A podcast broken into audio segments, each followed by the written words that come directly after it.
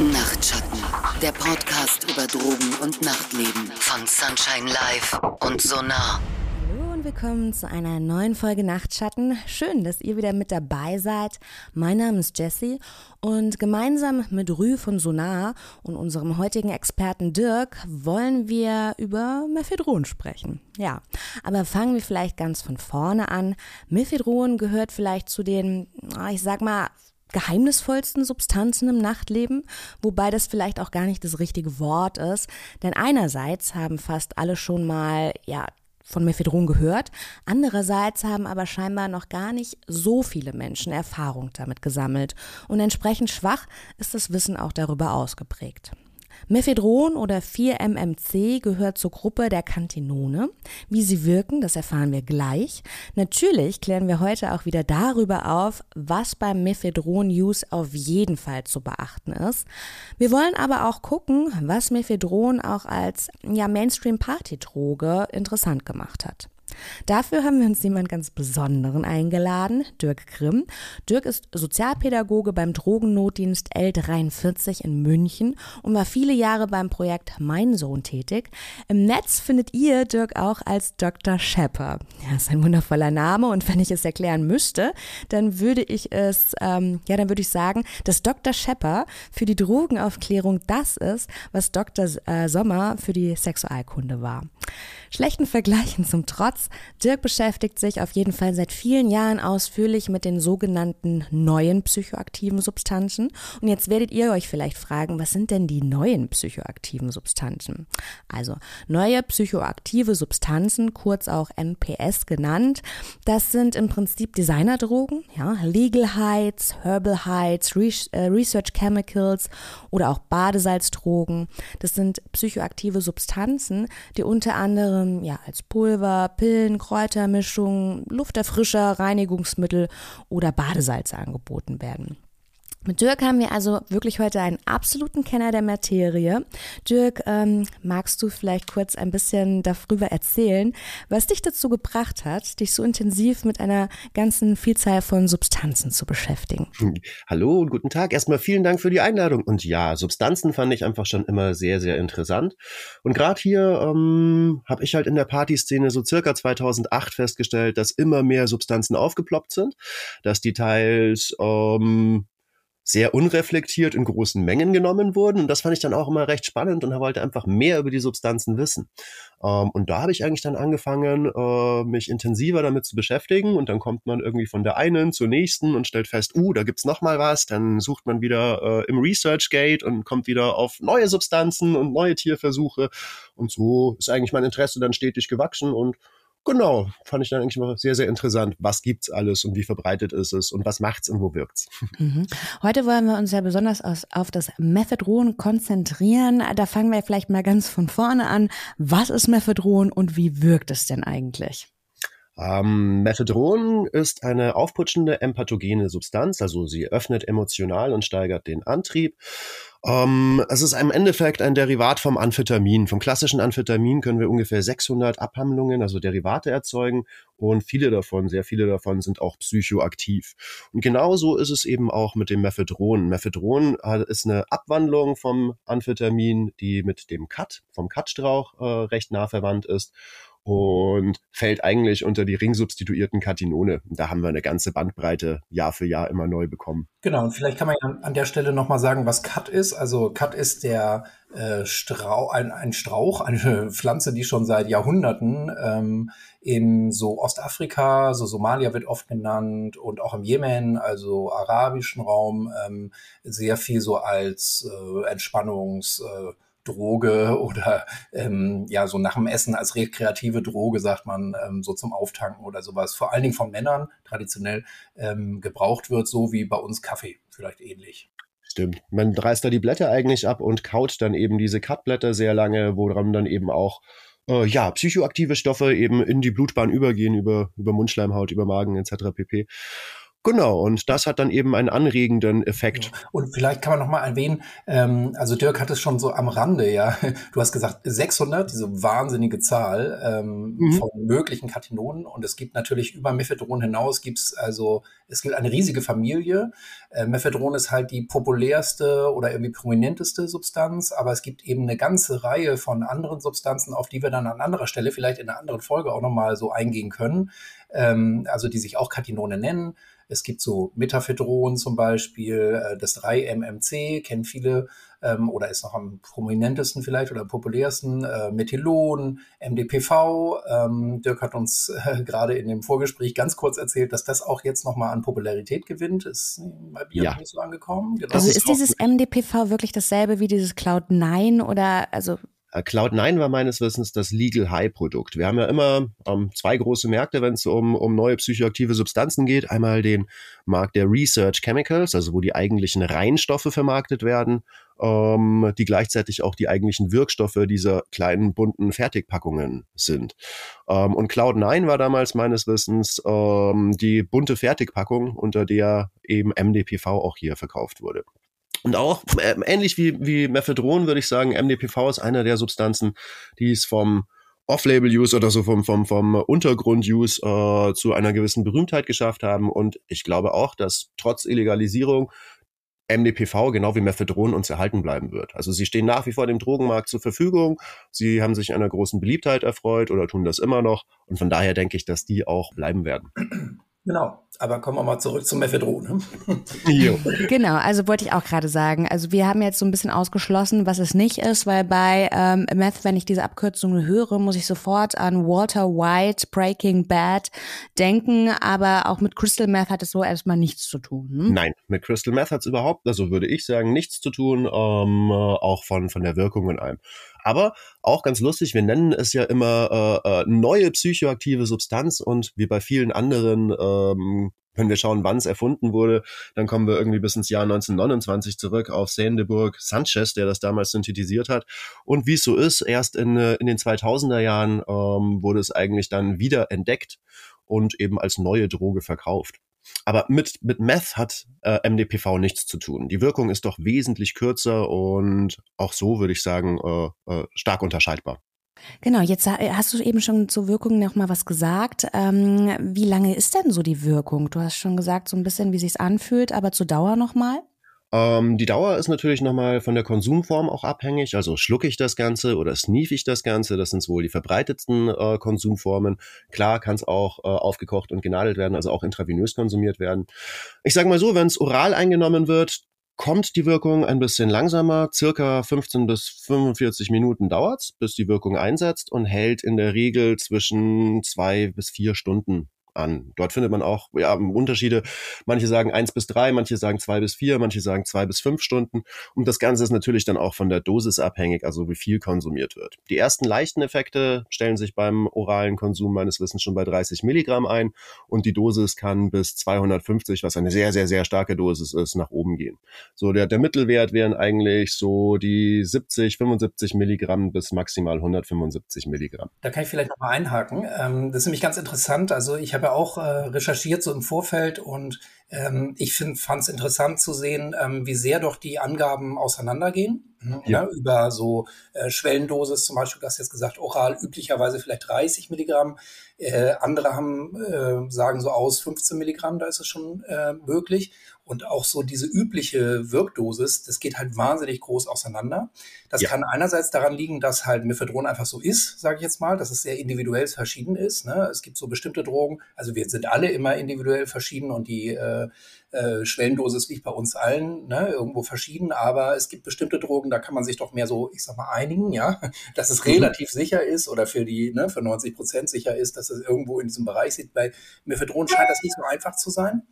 Ähm, und zum anderen ähm, liegt es aber auch daran, dass es einfach eine schlecht erforschte Substanz ist, logischerweise, weil sie halt verboten ist schon seit langem und auch als ne, sogenanntes so äh, Research Chemical oder Legal High ja eher ähm, unterwegs war und äh, eben noch gar keine ja, richtigen Forschungsergebnisse so vorliegen, ne, weil das keiner systematisch machen konnte. Ja, das ist immer noch ein großes Problem bei den Research Chemicals. Allgemein würde ich sagen, ähm, viele der Substanzen, die einfach dem Drogenmarkt frei schon länger zur Verfügung stehen, sind pharmakologisch sehr, sehr schlecht erforscht. Und wir haben hier einfach keine gesicherten Ergebnisse, äh, was dann einfach auch eine, eine ordentliche Risikoeinordnung ähm, schwer macht. Ähm, wir haben bisher oh. nur Tierversuche, Rattenversuche, Mäuseversuche, ähm, aber noch keine Versuche am Menschen. Ich will dann noch einmal die Dosierungsform zusammenfassen. Man kann es oral, nasal oder intravenös dann eben nehmen und je nachdem, wie man es konsumiert, ähm, danach abhängig beziehungsweise variiert auch, wie lange es hält beziehungsweise wann die Wirkung eintritt. Und es ist in Pulverform erhältlich, aber manchmal auch als Tabletten. Ist das so korrekt? Ja, genau. genau ja. Auch kristalline Form, ne? Gibt's auch. Ja. Mhm. mhm. Und ihr habt schon so ein bisschen was zur Geschichte gesagt, also dass ähm, damals dieses Cut, dass man das auch ähm, gekaut hat und dann die erste Synthetisierung, das hattest du gesagt, Dirk, ist ungefähr 1929 erfolgt, ja. Wie ja. ging es denn dann geschichtlich weiter? Wie genau hat es sich denn verbreitet? Meines Wissens ist Mephedron dann eigentlich auch wieder relativ schnell im Magazin verschwunden, also Magazin ähm, von irgendwelchen Chemiekonzernen. Ich weiß auch gar nicht, für was es damals äh, ähm, erstmaligst hergestellt wurde. Häufig versuchen ja auch Pharmakonzerne einfach nur fortlaufend Substanzen mit möglichen Wirkpotenzial ähm, herzustellen und viele davon sind auch wieder in Vergessenheit geraten. Ähm, wir wissen nur eben, dass damals der Herr Sanchez, eben der Chemiker, das 1929 hergestellt hat und dann hat man eigentlich bis 1999, 2000 nichts mehr davon gehört. Also meines Wissens. Rü, korrigier mich. Weißt du noch irgendwas zwischen 29 und 99? Nee, genau. Ich würde es genauso sagen. Man, es war natürlich genau die Zeit, also so Ende des 19., erste Hälfte des 20. Jahrhunderts. Natürlich ging es auch weiter, aber die ganzen Pharmafirmen haben sich äh, natürlich hinter die diese traditionellen Substanzen, von denen man wusste, irgendwie entfalten die eine Wirkung, haben sich natürlich hintergeklemmt und haben damit rumexperimentiert. Und bei den allermeisten Molekülen, ja, MDMA ist ja eine ähnliche Geschichte. Das ist ja auch erstmal eigentlich verschwunden. Ja, da hat man noch ein bisschen mehr hingeguckt und weiß auch über so Tierversuche und so. Aber dann hat man gesagt, ach, irgendwie, ja, es scheint nicht so den Zweck zu erfüllen, verschwindet erstmal in den Archiven bei uns. Aber das ist doch merkwürdig, wenn es dann Ende der 90er wieder auftaucht und plötzlich auch im Untergrund erhältlich ist. Da weiß man gar nicht, wie das passiert ist. Na doch, ähm. darüber gibt's ja gerade eine spannende Geschichte. Du kannst gleich dann noch ergänzen, Dirk. Also das finde ich super faszinierend. Ähm, ist auch mit der äh, Zeit verbunden, weil das Internet ja so ganz stark aufkam und auch für die Masse überhaupt erst verfügbar wurde, so Ende oder zweite Hälfte der 90er Jahre. Und es gab halt so einen Underground-Chemiker und es gab auch damals einen ähm, ja ein sehr ähm, bekanntes Forum, was The Hive äh, sich nannte. Und da haben sich alle möglichen Underground-Aktivisten ähm, gesammelt. Und es war damals halt ähm, noch viel besser als heute seine, ähm, seine privaten Zugänge, wie heißt das, person personalisierten Daten äh, zu verschleiern, weil die Überwachung einfach viel weniger war. Und ähm, trotzdem konnte man jetzt im Nachhinein zurückverfolgen, dass damals so ein portugiesischer äh, Underground-Chemiker äh, ähm, die äh, Synthetisierungsformel einfach ins Netz gestellt hat ähm, bei The Hive. Und 2003 war das, äh, das ließ sich so rückverfolgen und seitdem war es eigentlich ganz viel möglich für auch so, ich sag mal, Hobbychemiker, ja, mit einem kleinen Labor ähm, das dann auch herzustellen. Also da sind wir dann doch wieder bei Water White, weil es sich auf einmal dann so verbreitet hat und halt auch relativ einfach ist, im Vergleich zu vielen anderen Drogen, ähm, dann Methadron herzustellen. Und das war ja. so der Startschuss zur massenhaften Verbreitung. Vielleicht können wir da noch den Dr. See mit nennen, so nennt er sich selbst, eben auch ein Untergrundchemiker, der sich ähm, vor allem die Verbreitung von verschiedenen Research Chemicals selbst auf die Fahne schreibt. Ähm, der hat Mephedron dann eben auch nochmal synthetisiert, hat selbst angenommen, für gut befunden und hat dann wirklich auch geschaut, wie er große Mengen herstellen kann, weil es eben damals auch unter keine gesetzliche Regelung gefallen ist. Also es war ein völlig legaler Stoff mit empathogen und antriebssteigender Wirkung. Und da hat er sich eben gedacht, juhu, neue Droge, ähm, er, er findet die ganze Zeit neue Drogen und er möchte das eben auch groß publizieren und vermarkten. Also Dr. See ist da, denke ich mal, auch noch immer eine interessante Gestalt. Weil wenn ich an Mephedron denke, dann denke ich immer, es wurde doch auch mal als Badesalz verwendet. Ist das richtig oder ist das auch nur so ein Mythos? Das war wohl eher die Vermarktungsform. Es wurde auch als Plant Food eben vermarktet. Das war dann eben eigentlich der, der große, also der große Startschuss der Verbreitung in den 2000er Jahren. Da hatten wir ja das Phänomen, dass immer mehr psychoaktive Substanzen fehldeklariert auf dem Markt verkauft wurden eigentlich auch immer um die Gesetzeslage, die aktuelle Gesetzeslage zu umgehen, immer mit dem schönen Hinweis, not for human consumption. Ähm, und da wusste man dann schon, ah, okay, hm, 30 Euro für irgendwie drei Gramm Badesalz, not for human consumption, hm, da könnte was passieren. Und so wurden damals eben viele Drogen ähm, einfach auf den Markt gekippt und fehldeklariert verkauft, ähm, um naja, für die Hersteller hat das bedeutet, dass sie eben keine Drogen verkaufen, sondern Pflanzenfutter, Dünger, Düngepillen oder Badesalz. Ähm, und von daher einfach auch äh, schwerer greifbar und nicht zu Regress verfähigt waren. Also die konnten dann einfach nicht ähm, ja, gesetzlich irgendwo belangt werden. Und das war ja ein langes Katz-und-Maus-Spiel ähm, äh, bis, bis Ende der 2000er, bis 2016 eigentlich, wo dann das NPSG in Kraft getreten ist. Vorher hat sich 2014 schon ein bisschen geändert. Da gab es eine Entscheidung vom Europäischen Gerichtshof ähm, und der hat eben gesagt, halt, stopp. Äh, jedes Land hat irgendwie versucht, diese auf eigene Faust zu verbieten. Ähm, und dort hat dann eben äh, der Gerichtshof beschlossen, ähm, dass das keine Arzneimittel sind und dass die drum nicht mehr verschleiert verkauft werden müssen, weil ja, gesetzliche Handhabe war damals nicht gegeben. Daraufhin wurde dann eben neue Gesetze eigentlich in jedem Land nach eigenem Gusto gemacht. Okay, also man kann auch mal so zusammenfassen, weil als es als Badesalz erhältlich war oder auch als Düngemittel, da war es im Prinzip dann noch legal, ja. Yes. Und unter das Betäubungsmittelschutzgesetz ist es erst dann in den 2000ern gefallen, ja. ja. Damals war es eben so, wenn ein Stoff sich verbreitet hat als Legal High oder Research Chemical, und dieser Stoff nicht im Betäubungsgesetz, also Betäubungsmittelgesetz gelistet war, dann war der erstmal frei verfügbar und frei handelbar. Der Gesetzgeber hat eigentlich Minimum zwölf Monate gebraucht, um einen Stoff im Gesetz zu verankern. Kaum war dann dieser Stoff verboten, gab es auch in kürzester Zeit ein Nachahmerprodukt, wo eben chemisch minimal was abgeändert wurde, ähm, wo man davon ausgehen konnte, dass es ein ähnliches Wirkpotenzial hat. Und dieser Stoff konnte dann wieder mindestens ein Jahr frei verfügbar ähm, verkauft werden. Und das war eigentlich damals so dieses Katz-und-Maus-Spiel. Genau. Und zwischendurch äh, gab es dann halt, also auch schon verschiedene Katinone zu dieser Zeit. Die wurden dann so als Legal Heiß verkauft, ne, eben schon dargestellt. Manchmal auch so in Headshops, ne, ganz offen, äh, war alles kein Problem. Und gleichzeitig hat sich natürlich das auch rumgesprochen, ja, dass es eben diesen anderen, also welcher Stoff da wirklich ist, ja, dass es natürlich irgendwie ein Badesalz ist, sondern ähm, welches Produkt das ist.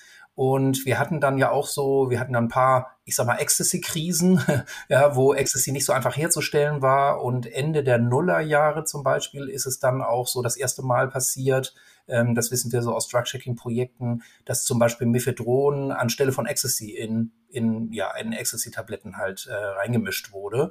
Äh, und da ist es dann mehr in den Fokus gerückt auch. Ne? Ähm, da ist es zum ersten Mal eigentlich so, ähm, ja, ist auch so die Drogenstrafverfolgung äh, so richtig da nochmal ähm, darauf aufmerksam geworden, okay, wir haben da irgendwie so ein neues Produkt und das verbreitet sich jetzt immer mehr.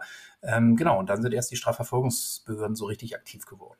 Ja, wenn Wirkung und Wirkungseintritt Ecstasy sehr ähnlich sind, dann ähm, macht es ja oder dann ergibt Mephedron als Feierdroge ja auch irgendwie Sinn. Wie ist denn die Verbreitung heutzutage? Ist es da auch immer noch relativ häufig in Ecstasy-Tabletten zu finden oder wel welcher Popularität erfreut es sich heutzutage? Also ich würde mal sagen, in Ecstasy-Tabletten haben wir wirklich meist MDMA. Also zumindest was wir in den Drug-Checking-Projekten im nahen Ausland sehen, sind wirklich sehr, also ein sehr hoher Anteil der Ecstasy-Tabletten enthält MDMA. Liegt daran, dass MDMA auch wieder leichter verfügbar, leichter herstellbar ist und auch in guter Qualität zur Verfügung steht. Und Methadron ist trotzdem, also durch trotz trotz des Verbots geblieben.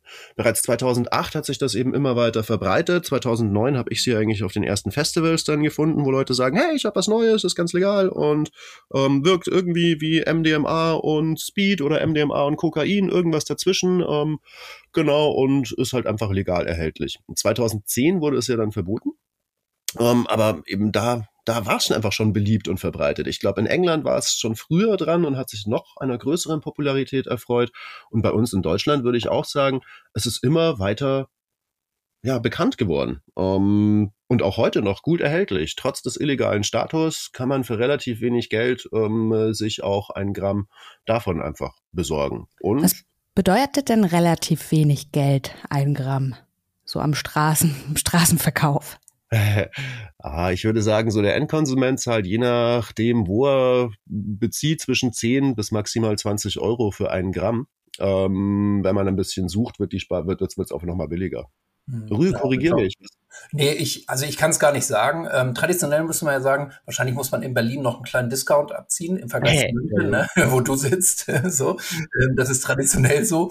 Ähm, aber äh, ich würde auch sagen, wir sind irgendwo im Ecstasy- und Speed-Bereich. Und das ist dann ja immer eigentlich mehr so nach Quelle und nach Abnahmemenge. Ne? Daran entscheidet sich dann eher der Preis, ja, ob ich einen guten Zugang habe und das irgendwie ähm, jemand ist, ne, mit dem ich öfter mal, ich sag mal, Geschäfte mache, ähm, so, dass das drückt natürlich den Preis dann letztendlich viel mehr als so dieser einzelne, also als der Herstellungspreis oder sowas, ne, der ist sehr gering. Rü, lass uns ein bisschen über das Risikoprofil reden. Welche akuten Risiken, ähm, welchen Risiken muss ich mir bewusst sein, wenn ich Methadron konsumiere? Ja, also Dirk hatte ja eingangs schon erwähnt, es ist ein Amphetamin-ähnlicher Stoff, ne, kann man so sagen, ähm, also die ganze Molekülstruktur. Und ähm, ganz so global gesagt sind auch die akuten Risiken ziemlich ähnlich von dem, äh, was so mit Amphetamin auch passieren kann. Oder bei Ecstasy, das ist auch ein Amphetaminderivat, äh, ist auch so ein bisschen ähnlich. Ja, also ähm, ist es nicht so untypisch, dass man jetzt so beim Wirkungseintritt oder kurz davor auch so Übelkeit, Erbrechen hat zum Beispiel. Äh, dann hat man natürlich das ganze Paket, was so Amphetamine ausmachen, erweiterte Pupillen, man kann viel schwitzen, Appetitlosigkeit, trockener Mund, Kieferkrämpfe, ähm, aber eben auch, und das will man ja auch, ne, Erhöhung der Leistung, also so, damit geht einher erhöhter Herzschlag, äh, Blutdruck und so weiter. Ähm, bei Mephedron wird oftmals hervorgehoben oder von vielen Konsumentinnen wird hervorgehoben, dass es so zu Herzrasen und Hyperaktivität äh, viel äh, führen kann, die dann nicht so sich toll anfühlt, ja, oder auch Paranoia-Wahnvorstellungen. Ich bin mir nicht sicher, ob sich das nicht so ein bisschen anekdotisch immer so weiter ähm, gefressen hat, ähm, weil so ungewöhnlich ist das ja auch für andere Stoffe nicht so. Ne? Ähm, einige beschreiben allerdings auch, dass es so Druckgefühle in der Herzgegend gibt ähm, und auch so zum Beispiel so unangenehme Gefühle, die damit einhergehen. Das ist dann schon ein bisschen bedenklich. Und wie eben gesagt, also jetzt im Vergleich zum Beispiel zu Amphetamin oder auch Ecstasy ist die Forschungslage nicht so gut. Das heißt, es gibt da vielleicht ein besonderes Risiko, ähm, dann auch, dass das Herz überfordert ist. Mhm. Kann man denn etwas zu Wechselwirkungen sagen, wenn ich hier, weiß ich nicht, fröhlichen Mischkonsum betreibe? Hier wäre ich auf jeden Fall, ja, oh, danke schön, ja, hier wäre ich auf jeden Fall vorsichtig mit allen Substanzen, die auf ähnliche Systeme gehen.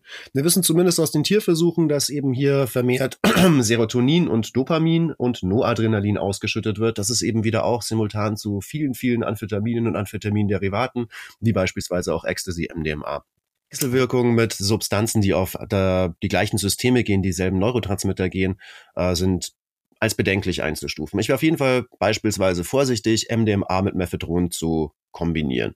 Mephedron schüttet nach jetzigem Wissensstand eben äh, viel Serotonin sowie Dopamin und Noradrenalin aus.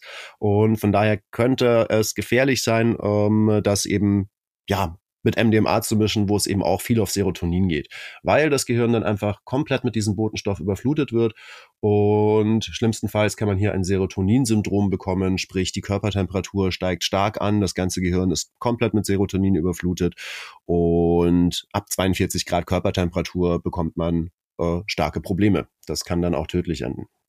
Also Vorsicht einfach mit Kombinationen ähm, ja, die ähnliche Neurotransmitter ausschütten und vor allem auch immer Vorsicht mit der Dosis. Auch wurde mir zumindest häufig berichtet, dass Mephedron einen starken Drang hat, ähm, nochmal zu konsumieren. Also wenn die Wirkung abnimmt, da die Wirkung doch auch relativ schnell abfällt, aus dem Tierversuch wissen wir beispielsweise, dass sich das Serotoninlevel um über 900 Prozent bei Ratten gehoben hat und innerhalb von zwei Stunden wieder auf ein normales Level abfällt. Und das erleben dann viele Leute natürlich als erstmal äh, schade und traurig und hätten gerne wieder diesen Kick. Und von daher wird hier auch gerne mal nachgelegt. Aber gerade mit mehreren Dosen steigen auch die Gefahren, ähm, wie bei klassischen Amphetaminen auch. Da hätte ich jetzt noch ein paar Fragen zu. Also es ist ähnlich Gravy wie Kokain, könnte man vielleicht als Vergleich sagen. Ja. Und wie sieht es denn mit Konsumpausen aus? Wenn ich denn danach lege, erlebe ich denn dasselbe High dann nochmal? Oder sagst du, naja, um dieselbe Wirkung zu haben, müsste man eigentlich so und so lange mal pausieren, sonst gewöhnt sich der Körper oder braucht höhere Dosen. Wie sieht es ja, da aus? Ganz genau so ist es, wie du es gesagt hast. Ähm, um denselben Effekt nochmal zu erleben, muss meistens die Dosis gesteigert werden. Umso größer die Dosis wird, umso höher ist auch mein Risiko auf ungewollte oder nicht so schöne Nebenwirkungen. Ähm, von daher, Konsumpausen wären wichtig. Vorher einfach wirklich seine Dosis für sich selbst bestimmen. In welcher Dosis möchte ich konsumieren und am besten dann auch akzeptieren, wenn die Wirkung nachlässt äh, und eben nicht immer wieder nachlegen. Das kann schon mal die Risiken deutlich senken. Ist es denn so alltagsfähig wie Speed? Also da gibt es ja durchaus Leute, die das, weiß ich nicht, täglich, sie nennen es Microdosing Speed, aber also die täglich Speed konsumieren oder ähm, weiß ich nicht, bin ich dann da auch schon sehr hyperaktiv und es ist der, oder es ist sehr auffällig für mein Umfeld. Hm, ich denke, es ist, also meiner Einschätzung nach, äh, ist es auffälliger als Speed. Ähm, die Pupillen sind auch nochmal stärker geweitet. Allerdings auch, wenn ich das Microdose, glaube ich, man kann es auch im Alltag bestimmt gut verstecken. Da muss jemand sich schon ja, muss man sich gut kennen, um das herauszufinden, dass jemand gerade da nochmal, äh, ja, schlawinert hat, oder wie wir es nennen wollen.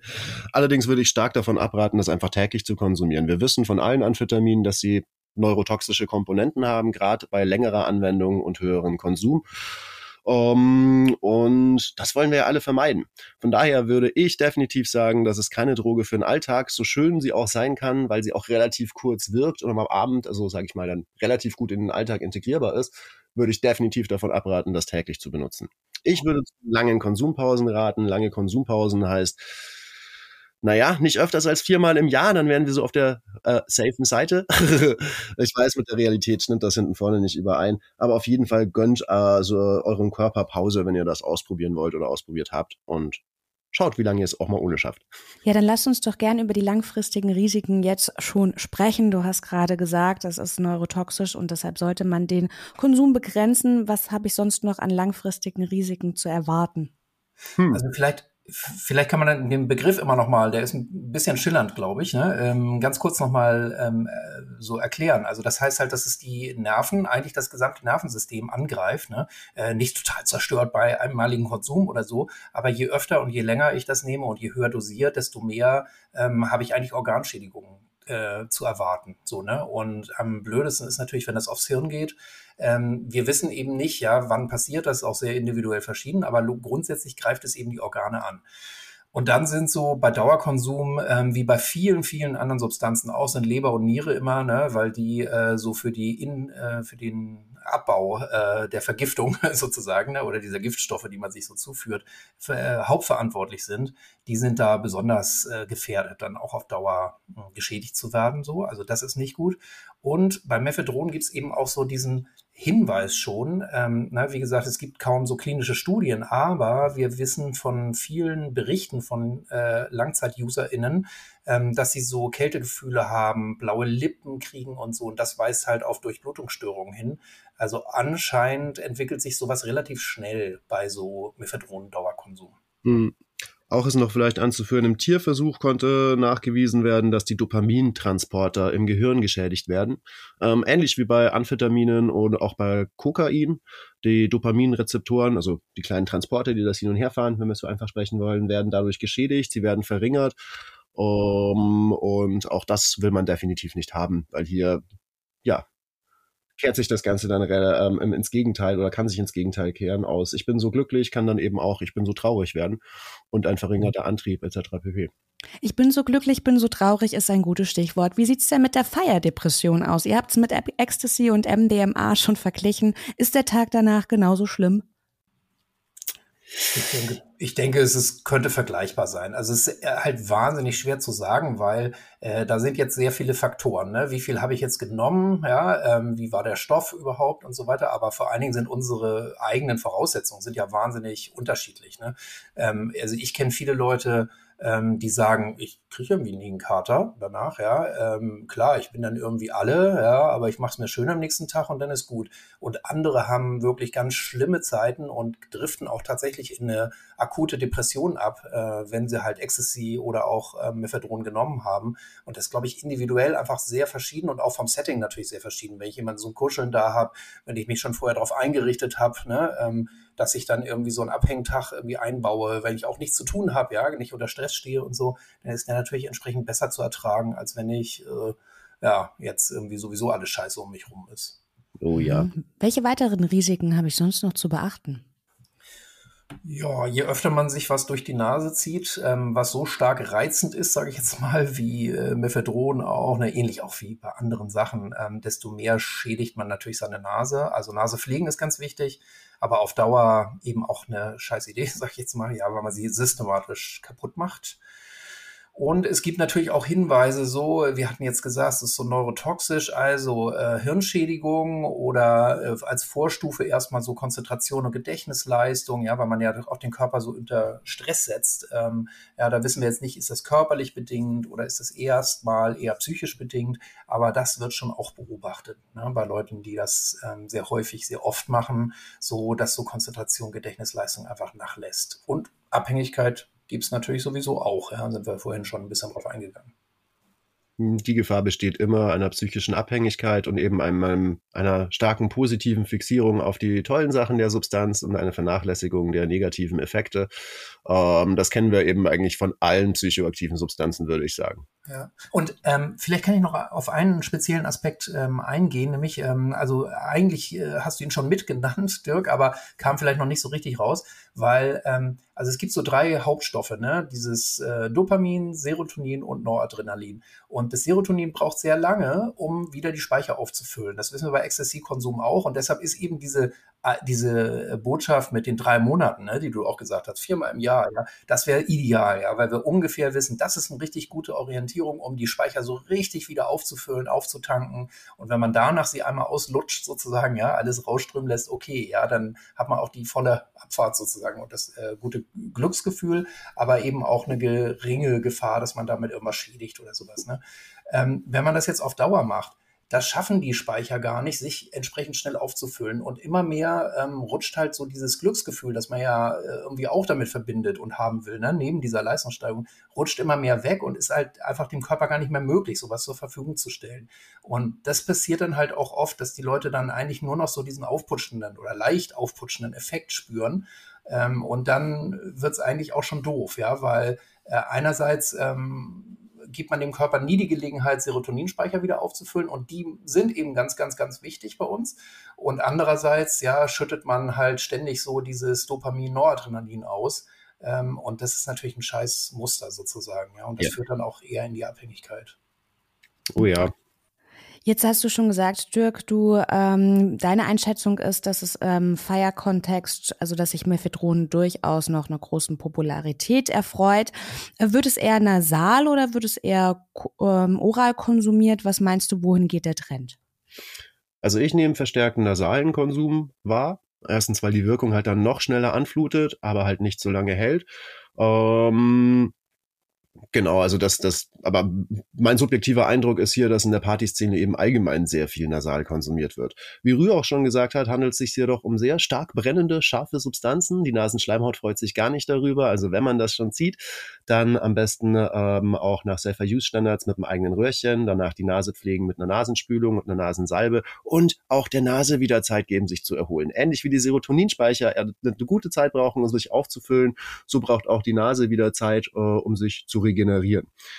Safer Use, also, wäre dann eh das Bömpchen beziehungsweise die Kapsel, also geschluckt, ähm, wirkt ja auch sehr gut.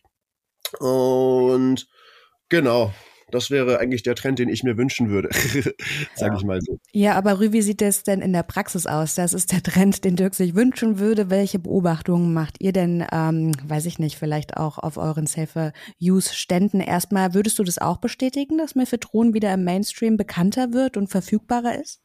Ja, ich würde sagen, generell ähm, ja deutlich mehr so im Mainstream, ja, was auch immer das ist. Also wir hatten ja, das haben wir gest, äh, vorhin gar nicht so richtig erwähnt oder bisher gar nicht so richtig erwähnt, aber ähm, es gab so eine Nische, ich würde mal sagen, so in der Nuller, in den Nullerjahren, da war es vor allen Dingen so in der äh, Schwulenszene äh, so ein Ding, ja, bis in die Zehnerjahre rein und ähm, hat dann so im Laufe der Zehnerjahre auch so den Sprung geschafft, sage ich jetzt mal darüber hinaus. Ne? Die Szenen verschwimmen ja auch immer mehr und so. Ähm, aber ja, das war so ein bisschen so, ja, Mephedron sind so ja, Männer, ja, die irgendwie in schwulen Settings unterwegs sind und das war so abseits davon ja, nicht so erhältlich und so. Und das hat sich deutlich geändert und ähm, es wird immer günstiger, es wird immer mehr verfügbar, das ist ja so ein genereller Trend auch. Und ich würde auch sagen, es gibt immer mehr so nasalen Konsum, beziehungsweise das nehmen wir mehr wahr. Ist auch irgendwie logisch, weil gerade im Nachtleben, da will man eben ungern so 20, 30 Minuten warten, bis man dann irgendwie was verspürt und so. Man will ja auch nicht abgehängt werden von den Freundinnen und Freunden. Äh, ja, und das soll dann irgendwie auch besonders kicken und so, ist alles verständlich. Aber äh, wir promoten eben auch mit unseren Bömmchen-Packs, ja, die wir extra ähm, entworfen haben, äh, den oralen Konsum, weil das wirklich eine wichtige und gute Alternative auch ist. Muss man ein bisschen mehr planen, also man muss dann eben diese 20 Minuten nochmal überbrücken, ja, aber ähm, die Bioverfügbarkeit, wie wir das, das nennen, also ne, ähm, wie viel kriege ich da raus, so die ist so ähnlich hoch, ja, ähm, bei diesen amphetaminartigen Substanzen und ist natürlich viel, viel weniger gesundheitsschädlich. Dann sind wir damit auch schon beim Safer Use angekommen. Mit Blick auf die Uhr neigt sich die Folge ja schon langsam dem Ende hingegen. Was muss ich beim Safer Use denn noch beachten, außer besser Bömmchen, als es durch die Nase zu ziehen? Um, ähm, ich würde sagen, auch immer Set und Setting auf jeden Fall hier beachten. Mit wem konsumiere ich, in welchem Umfeld konsumiere ich. Und ich würde sagen, ein Special bei Mephedron ist hier, sich einfach im Vorfeld klipp und klar auf eine Dosierung äh, zu einigen. Also weil der Drang zum Nachlegen häufig hier nochmal stärker beschrieben wird als bei anderen ähm, Substanzen, würde ich immer hier als Safer Use raten, werdet euch vorher drüber klar, wie viele Dosen ihr nehmen wollt, in welcher Dosis ihr nehmen wollt und dann äh, sperrt den Rest weg und akzeptiert es, wenn die Wirkung rum ist. Also einfach hier den Konsum gut planen. Dann habt ihr ja schon gesagt, Mischkonsum, Achtung gerade bei ähm, anderen Substanzen wie MDMA oder eben auch diese Maui-Hämmer. Was gibt es sonst noch zu beachten? Also eine Sache mit Mischkonsum wäre mir noch wichtig. Ähm, ganz vielen Leuten ist nicht bewusst, dass wenn sie Alkohol dazu trinken, ähm, oder auch andere Downer, ja, irgendwie nehmen, ähm, oder auch Koks zum Beispiel, ähm, dass eben diese Serotoninartigen Effekte, ja, die ja auch ein Anreiz sind zu dem Konsum, ja, eben diese Glücksgefühle und so, dass sie damit die auch ganz schön unterdrücken, so, weil das überdeckt einfach. Äh, und viele, ja, im Nachtleben ist ja so, ne, von Vorglühen bis hinterher noch Ab, äh, Absacker irgendwie trinken und so, das gehört für viele zusammen. Und eigentlich wäre es gerade bei Mephedron auch, das ist so eine Substanz, ähnlich wie auch Ecstasy, die sollte man erstmal nüchtern ausprobieren und auch sehr vorsichtig ausprobieren, weil äh, auf Dosisunterschiede waren wir schon eingegangen. Ja, und dann kommen eben diese Wechselwirkungen auch mit anderen Substanzen dazu. Also um die Substanz wirklich kennenzulernen und auch mein Risiko einzuschätzen und auch überhaupt erstmal zu wissen, mag, also will ich das, ja, und mag ich das und was passiert da mit mir, um das so ein bisschen zu erforschen, ist es wirklich sehr wichtig hier, ähm, da so ja, genügsam ranzugehen und ähm, sich ranzutasten und auch möglichst nüchtern in Bezug auf andere Substanzen. Hm, das würde ich auch nochmal gerne unterstreichen, Rü. Das hast du sehr treffend gesagt. Auch gerade die Wirkung schwächt sich stark ab, wenn es mit Alkohol kombiniert wird. Sowohl die Wirkung des Alkohols wird viel schwächer wahrgenommen, was Leute gerne dazu verleitet, noch mehr zu trinken. Aber auch gerade die empathogenen Effekte gehen hier nochmal stark nach unten. Ähm, Genau. Es gibt noch eine andere ähm, Sache. Also wenn ich jetzt Medikamente nehme, ist immer super wichtig abzuchecken und genauso wie bei Ecstasy-Konsum auch bei anderen Substanzen wichtig. Also wenn ihr äh, Verschreibungen, äh, Medikamente regelmäßig einnehmt, ähm, so, dann ist wichtig, ihr checkt die mal auf, ähm, ist das ein MAU-Hämmer, ja, ein MAU-Inhibitor heißt das so im Englischen. Ähm, genau, also so Beipackzettel beachten, was andere Medikamente betrifft. Ähm, ja, muss man, glaube ich, nicht erwähnen, dass das je stärker äh, das psychoaktive ähm, Sachen sind, desto eher sowieso dann nochmal äh, wichtig ist, ne? nochmal auf Wechselwirkungen genau nachzulegen, lesen. Zum Beispiel unsere Freunde von den Drug Scouts äh, haben ja auch exzellente Wechselwirkungsinformationen in ihren Drogenlexikon. Genau, das wäre jetzt auch meine letzte Frage gewesen. Also ich bin im Prinzip durch, aber würde natürlich noch wissen wollen, wenn ich noch mehr Fragen hätte, wo bekomme ich zum Thema vielleicht noch mehr Informationen? Ja, also Mephedron ähm, gibt nicht so äh, bei nicht so ganz vielen ähm, Organisationen bisher und das liegt eben auch daran, dass es so eine Art ja, Zwischenzustand ist und man nicht so vieles weiß über die Substanz. Aber ich glaube, Dirk, dass du äh, definitiv beteiligt warst dabei, das Mindzone.info, äh, yes. ähm, ja, Mindzone.info, die, die auf diesem Portal eben die Substanzinfos zu Mephedron zusammenzustellen und die Drug Scouts ist halt sowieso immer eine sichere Bank. Liege ich richtig mit meiner Einschätzung? Ja, da würde ich dir voll und ganz recht geben. Die Drug Scouts sind eine super Quelle, um nachzuschlagen. Und auch beim Projekt Mindzone kann man sich nochmal gut informieren. Hier gibt's nochmal die Infobörse Neue Drogen, die sich speziell nochmal ähm, mit NPS beschäftigt. Allerdings auch, genau wie du gesagt hast, es gibt bisher einfach sehr wenig wirklich gesicherte Daten, vor allem äh, zu Studien mit Menschen. Es sind hauptsächlich einfach Erfahrungsberichte, die wir haben, ähm, Informationen aus User, äh, ja, Userforen, wo sich Leute austauschen. Aber ähm, wirklich hier gesicherte pharmakologische Informationen sind einfach nicht zu bekommen, zumindest nicht über einen Tierversuch hinaus. Was ja. aber einfach auch dann die Risiken wieder erhöht. Es kann sein, dass viele Effekte noch nicht bekannt sind oder dass wir sie nicht benennen können. Also das ist einfach immer nochmal ein, ein erhöhtes Risiko, wenn man mit NPS, mit neuen psychoaktiven Substanzen, äh, ja. Genau, an dieser Stelle dann eben auch nochmal wirklich darauf hingewiesen, dass Konsum am Ende des Tages auch immer eine super individuelle Erfahrung ist. Ne? Oh ja. Absolut. Cool. Rü, Dirk, ich bedanke mich für eure Zeit und natürlich für euer geballtes Fachwissen an dieser Stelle. Ähm, habt ihr noch irgendetwas, was ihr erwähnen wolltet, worüber wir jetzt vielleicht nicht gesprochen haben? Also ich ja. Und zwar, wenn ihr mal, wir sind ja wirklich ein klassischer Hörpodcast. Ähm, wenn ihr äh, mal ein, Dirk, äh, ein Bild von Dirk haben wollt, äh, dann sch schaut euch mal auf YouTube äh, oder ihr findet die Links auch auf mindzone.info, die äh, Folgen, wirklich sehenswerten Folgen von Dr. Schepper an. Dann wisst ihr, wer sich hinter Dirk auch noch verbirgt, so als Alias. Okay, das klingt doch nach einer fairen Hausaufgabe. Rui, ich mag es auch, wie du unsere HörerInnen ähm, auch mal aktiv zur Interaktion aufrufst. Ja? In 14 Tagen gibt's dann für euch auch wieder eine neue Folge. Dann ist Andrea wieder mit dabei und außerdem haben wir Clubbesitzer Marcel Weber zu Gast. Marcel ist Geschäftsführer des Schwutz hier in Berlin und außerdem ist er auch im Vorstand der Clubkommission. Wie Alkohol ähm, das Grundrauschen unserer Partys bestimmt, dazu kann er also also einiges erzählen. Denn, mal Hand aufs Herz, unsere Feierei wird schon auch ähm, durch den Alkoholrausch bestimmt. Wie Clubs und Gästinnen damit umgehen, darüber reden wir dann in 14 Tagen. Und hinterlass auch sehr gerne ein Abo, wenn du keine Folge mehr verpassen möchtest. Wir freuen uns natürlich immer, wenn du wieder einschaltest. In diesem Sinn, bis dahin. Nachtschatten, der Podcast über Drogen und Nachtleben von Sunshine Live und Sonar.